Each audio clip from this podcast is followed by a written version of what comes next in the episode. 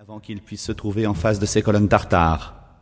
Et le frère de votre majesté, son Altesse le Grand-Duc, en ce moment isolé dans le gouvernement d'Irkoutsk, n'est plus en communication directe avec Moscou Non, Mais il doit savoir, par les dernières dépêches, quelles sont les mesures prises par votre majesté et quel secours il doit attendre des gouvernements le plus rapprochés de celui d'Irkoutsk.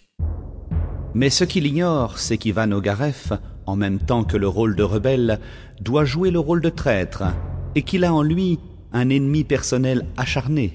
C'est au grand-duc qu'Ivan Ogareff doit sa première disgrâce. Le projet d'Ivan Ogareff est donc de se rendre à Irkoutsk, et là, sous un faux nom, d'offrir ses services au grand-duc. Puis, après qu'il aura capté sa confiance, lorsque les Tartares auront investi Irkoutsk, il livrera la ville, et avec elle mon frère, dont la vie est directement menacée. Voilà ce que je sais par mes rapports. Voilà ce que ne sait pas le grand-duc. Et voilà ce qu'il faut qu'il sache. Eh bien, sire, je vais trouver un courrier intelligent, un messager courageux. Je l'attends.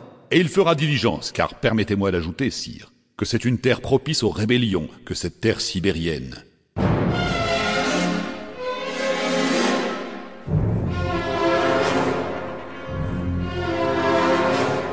On ne pouvait plus en douter.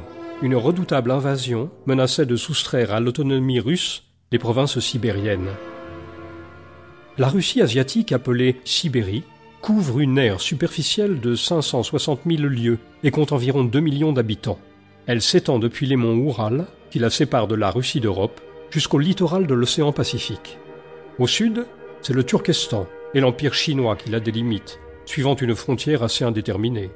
Au nord, c'est l'océan glacial depuis la mer de Kara jusqu'au détroit de Bering.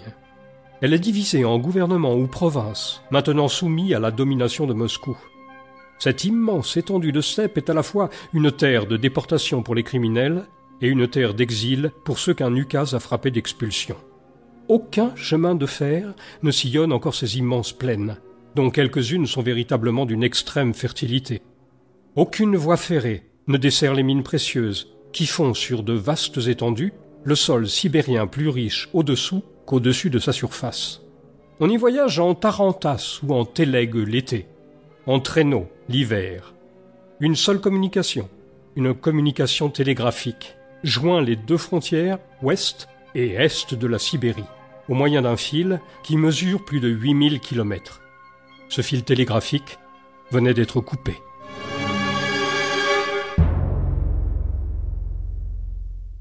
Alors, général Kissoff, qu'en est-il de ce messager Il est là, sire. Tu as trouvé l'homme qu'il te fallait J'ose en répondre, à votre majesté. Il était de service au palais Oui, sire. Tu le connais Personnellement, et à plusieurs fois, il a rempli avec succès des missions difficiles. À l'étranger En Sibérie même. D'où est-il Domsk, c'est un Sibérien. Il a du sang-froid, de l'intelligence, du courage Oui, sire. Il a tout ce qu'il faut pour réussir, là où les autres échoueraient peut-être. C'est un homme vigoureux Sire, il peut supporter jusqu'aux dernières limites le froid, la faim, la soif, la fatigue. Il se nomme Michel Strogoff, Est-il prêt à partir il attend dans la salle des gardes les ordres de votre majesté. Qu'il vienne.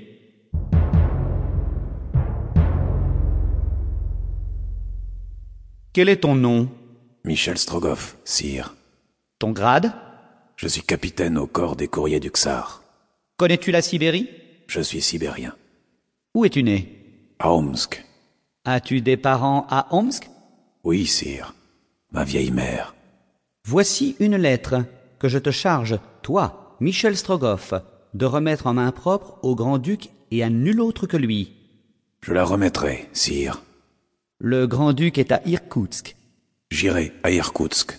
mais il te faudra parcourir plus de 5500 kilomètres, traverser un pays soulevé par des rebelles, envahi par des Tartares, qui auront intérêt à intercepter cette lettre. Je le traverserai. Tu te méfieras surtout d'un traître, Ivan Ogareff, que tu rencontreras peut-être sur ta route. Je m'en méfierai. Passeras-tu par Omsk C'est mon chemin, sire. Si tu vois ta mère, tu risques d'être reconnu. Il ne faut pas que tu vois ta mère. Je ne la verrai pas. Jure-moi que rien ne pourra te faire avouer ni qui tu es, ni où tu vas. Je le jure.